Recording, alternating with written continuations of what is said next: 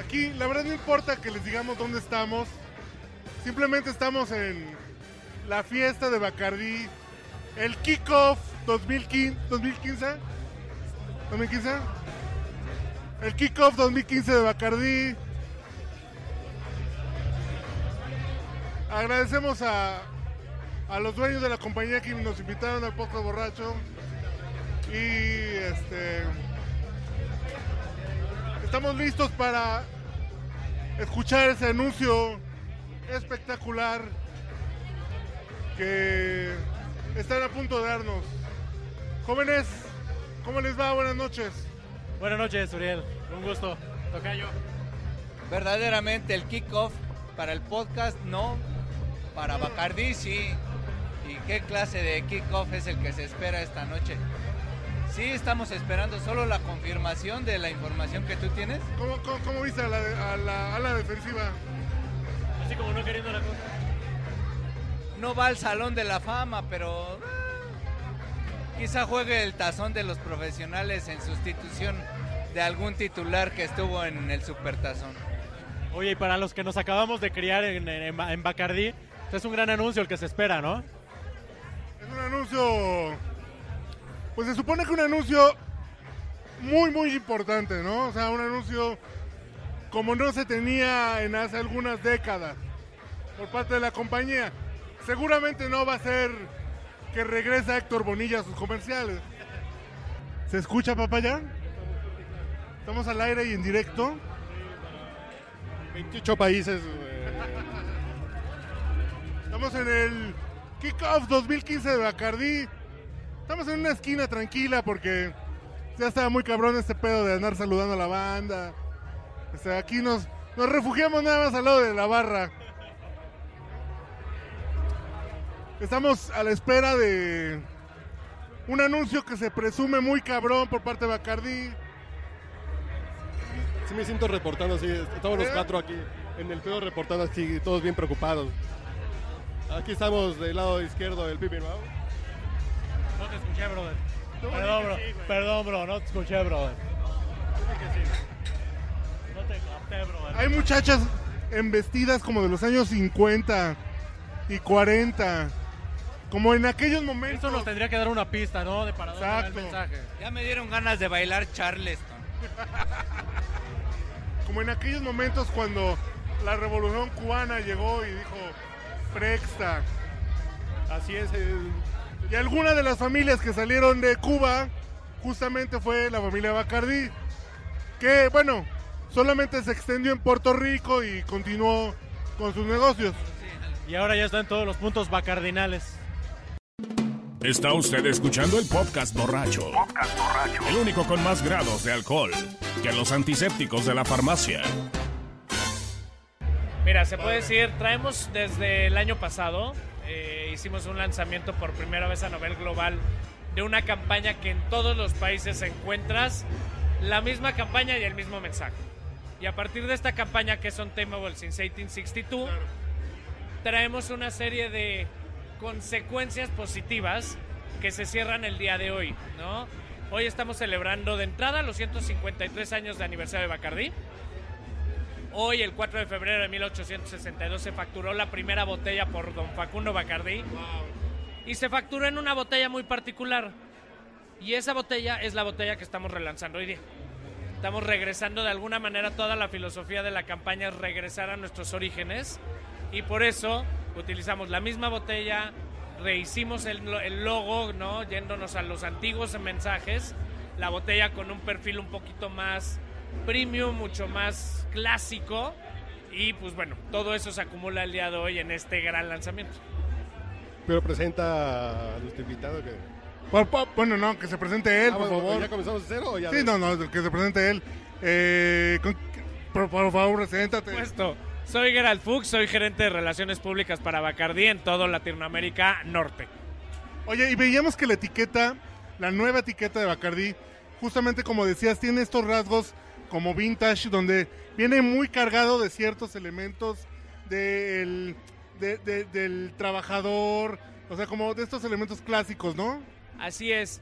Tratamos de que tener en la etiqueta un elemento que te cuente una historia, ¿no? Bacardí, si algo que nos distingue como empresa ante muchas empresas, no solo de la categoría de bebidas alcohólicas, es que tenemos una historia y una historia pesada, ¿no? A lo largo de 153 años vivimos temblores, incendios, prohibiciones, exilios, bueno, Revoluciones. evoluciones y qué te puedo yo decir, ¿no? Entonces, todo eso al final es la historia que nos forma y encontramos la forma de que en una etiqueta y en un espacio de 10 por 10 poder colocar toda esa información fue verdaderamente un problema. Entonces, encontramos esos diferentes esquemas, tienes la historia del coquetero, la historia de la planta, la primera que hubo en Cuba, la historia del murciélago. Entonces, sí, te cuenta una etiqueta, no solo es el nombre, sino es también la filosofía de la marca. Del 1 al 100, ¿qué tan semejante es esta botella a aquella primera? Estamos hablando en un 75%. Las diferencias que puedes tener, uno es que en esa época no tenías la maquinaria para hacer el cuello de la botella, que en esta la encuentras cuadrado, ¿no? Y en esa época era un poquito más redondita, pero eh, se asemeja bastante.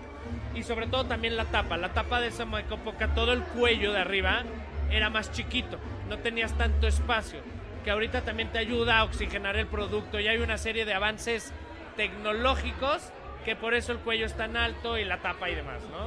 O sea, a mí eso me interesa.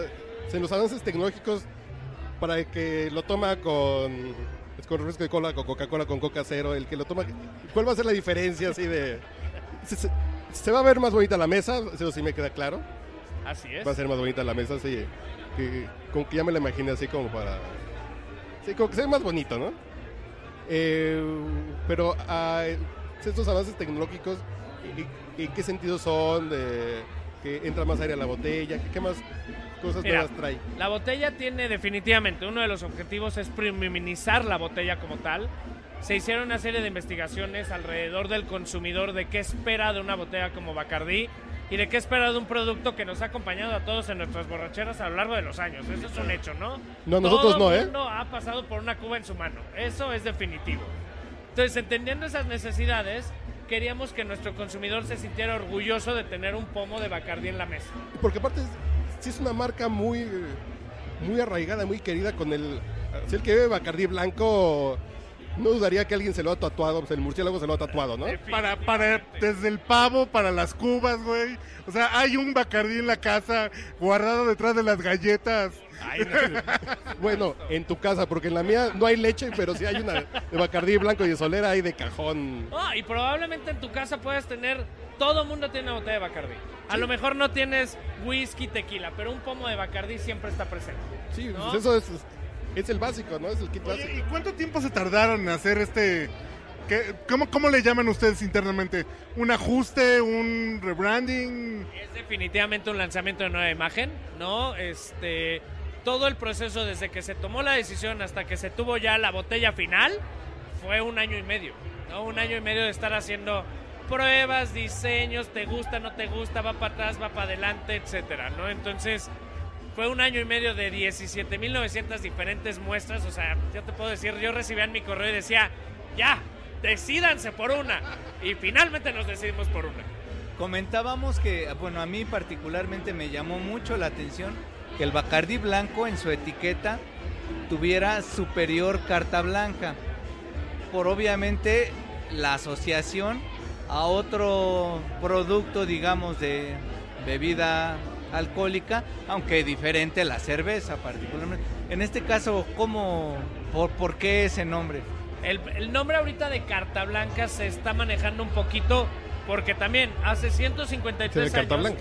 Don Facundo era de la carta blanca, la carta oro, ¿no? Dejamos a lo largo del tiempo y por cuestiones de marketing todo el mundo lo empezó a, convertir- a conocer como Bacardí Blanco.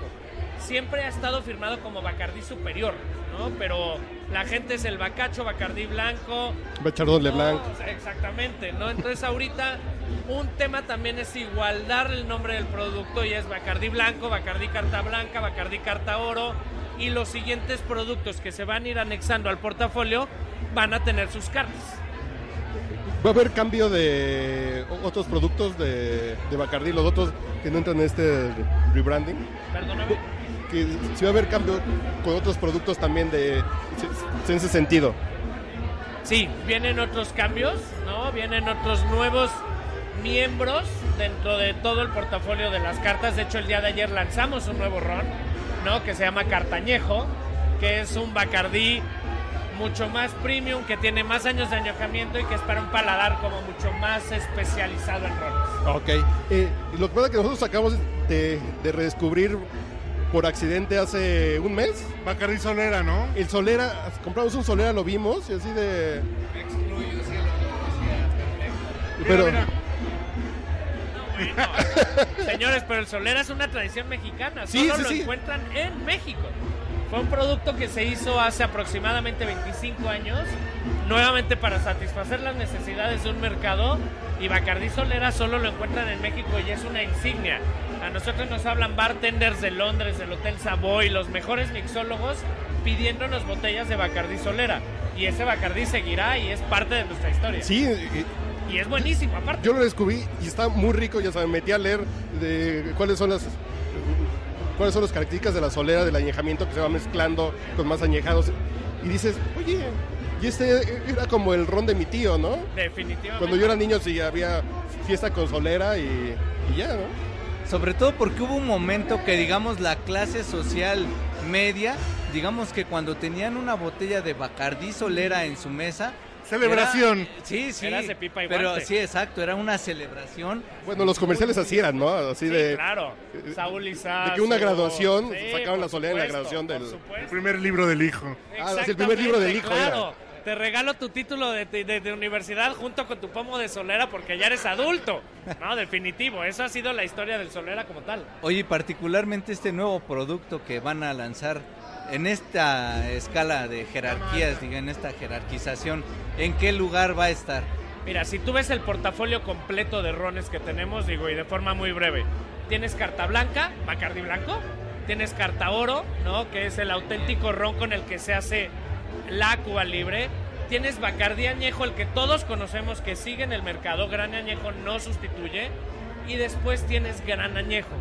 Gran añejo, si lo vemos como a un personaje, es para un chavo de 30 años que ya ha bebido, ya tiene un conocimiento de cierto paladar, ya puede tomarse un ron en las rocas, o si quiere un sabor más tenue, se lo toma con agua mineral. ¿Y el después ocho años viene? Bacardi 8. Ah, después el 8, exacto. Y después viene Solera y Bacardi 8. Con Bacardi 8 de alguna manera terminamos el portafolio premium y es el más relevante por uno por añejamiento, procesos de destilación, la uva de la que viene, entonces todo ese tipo de cuestiones hacen que Soleras, eh, perdón, Bacardi 8 sea como el top, vamos a llamar. ¿Y consejos para consumo? Ah, Así de, de- para cada uno. Así, ¿cuáles son los usos que le podemos dar a cada uno? Pues mira, depende. Bacardí blanco, pues bueno, carta blanca en Cuba, ¿no? Es el típico. Bacardí oro en Cuba libre, Solera en los rocas sabe delicioso. Bacardí 8 en las rocas, bueno, Es una se los delicia. mega recomiendo porque sabe increíble. Depende mucho de los sabores en los que te gusta. Si quieres algo dulce, pues bueno, es con refresco de cola. Si quieres algo más neutro, con agua mineral. Y depende del pedo que te quieras poner, ¿no? Eso. Oye, digamos nosotros que no tenemos, bueno, que nos gusta. Nosotros que no bebemos. Fluidos naturales con la gente que nos escucha. En precios, ¿puedes decirnos más o menos cuáles son los rangos de los productos que ahorita hablamos?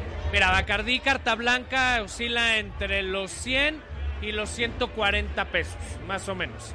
Igual carta oro, los dos están son muy similares en términos de segmento, pero el sabor es diferente. Gran Añejo, que es el nuevo producto que estamos lanzando, eh, va a estar alrededor de los 160 pesos aproximadamente y una vez que esté en el mercado. Solera está entre los 170, 180 y Bacardi 8 está arriba de los 180 hasta 220 pesos aproximadamente. Yo creo que esta es una de las grandes razones por las cuales Bacardi es una compañía tan posicionada, una marca tan posicionada en el mercado, ¿no? Porque realmente los precios son muy accesibles para la economía de cualquier mexicano. ¿no? Definitivamente, ¿no? Y ahí hay un mito enorme, porque porque es accesible, puedes creer que es un producto que tiene ciertas deficiencias, al contrario. Bacardí yo te garantizo, independientemente de que conozco la marca y yo sí la tengo tatuada, es un producto la tengo tatuada en el hombro, tengo el murciélago tatuado en el hombro, tal cual, a ese nivel soy leal a mi marca. Pero se me hace que es el de Batman y te Oh, quieres. No, ojalá, ya me han dicho, pero no, es el verdadero auténtico murciélago Bacardí. Eso. Y, yo siempre me quiero tatuar aquí como a nivel del hígado para que. y para que se vaya acostumbrando. Pero Oye, por pues- dentro lo traigo. De verdad que como consumidores estamos muy contentos de que Bacardí siga siendo una, una marca con presencia y con esta vitalidad. Porque con fiestas y con festejos como este lo que demuestran es que son una marca que tiene mucho por delante. ¿no? Muchas felicidades. Así es, no, hombre, al contrario, muchas gracias a ustedes y pues un placer. Y a tomar Bacardí. Bueno, con pues- precaución siempre y con responsabilidad. Eso. Bueno, tenemos testimonio de que no nos ponemos muy mal con Bacardí en el podcast cuando grabamos. Si hay testimonio de que no, no vemos tanto. Muchas gracias. Que anduve por ahí de bar en bar. Los profesionales saben. Le saluda a su amigo José José. Está usted escuchando el podcast borracho.